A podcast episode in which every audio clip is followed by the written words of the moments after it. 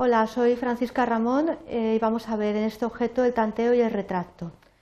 Los principales objetivos que vamos a tratar es explicar lo que son los derechos de adquisición preferente, de tal manera que están integrados por lo que es el derecho de tanteo y el derecho de retracto. Los vamos a diferenciar y determinar en qué consiste uno u otro. Y también cuál es el plazo que se aplica para ejercitarlos. De tal manera que el contenido es el derecho de tanteo y el retracto, el retracto legal que se regula en el Código Civil, quiénes son los sujetos del retracto y qué efectos produce o qué eficacia produce el retracto. Bien, cuando hablamos de tanto y retracto, hablamos de lo que se denominan derechos de adquisición preferente. Estos son derechos eh, que tiene una persona eh, antes que otra para adquisición de una cosa, adquisición de forma preferente. Sin embargo, eh, la diferenciación que existe entre el tanteo y el retracto es el tiempo en el que se ejercita. El tanteo faculta para adquirir una cosa antes que otro, pagando el precio que éste daría.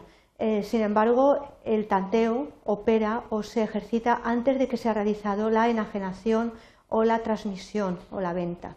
Sin embargo, el retracto faculta para adquirir la cosa después de que se ha transmitido, se ha enajenado y de manos de quien la ha adquirido. Es decir, como veis, el tanteo operaría antes y el retracto después.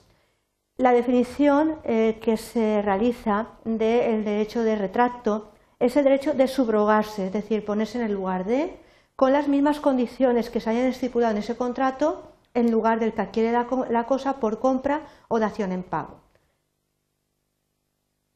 El retracto legal está contemplado en el artículo 1521 y siguiente del Código Civil, está condicionado a que se realice la venta o dación en pago de un bien y, sin embargo, lo más importante es el plazo que tenemos para poderlo ejercitar.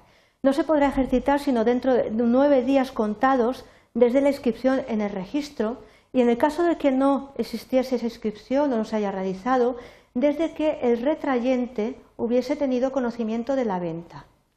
El plazo es de caducidad y no es de prescripción y en el cómputo de los días no se eliminan o no se descuentan los días inhábiles. Hay que tener en cuenta que la venta que da origen al retracto puede tener lugar también como consecuencia de una subasta judicial. Si el retraído, es decir, el que sufre el retracto, no cumple la obligación de transmitirle el objeto, puede acudirse a lo que se denomina juicio de retracto.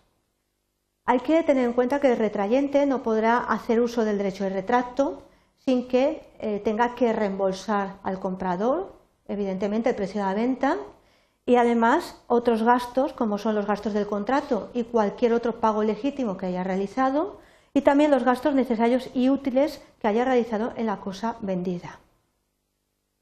La eficacia del retrato tenemos que tener en cuenta que es erga omnes, que significa frente a todos. Además, eh, se puede dirigir la acción no solamente contra el primer adquirente, sino también en contra de los sucesivos, en el caso de que se haya producido más de una transmisión. Bien, llegados a este punto, vamos a cerrar el objeto recordándoos lo que hemos estado viendo.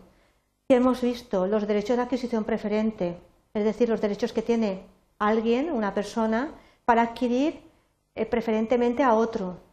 Hemos diferenciado el tranteo, siempre se realiza antes de que se haya eh, realizado la venta y el retracto que siempre se produce después de que se ha realizado, el plazo para el ejercicio y los efectos que tiene ese retracto frente a todos eh, los demás, es decir, los efectos que tiene el derecho de adquisición preferente, que es erga omnes frente a todos.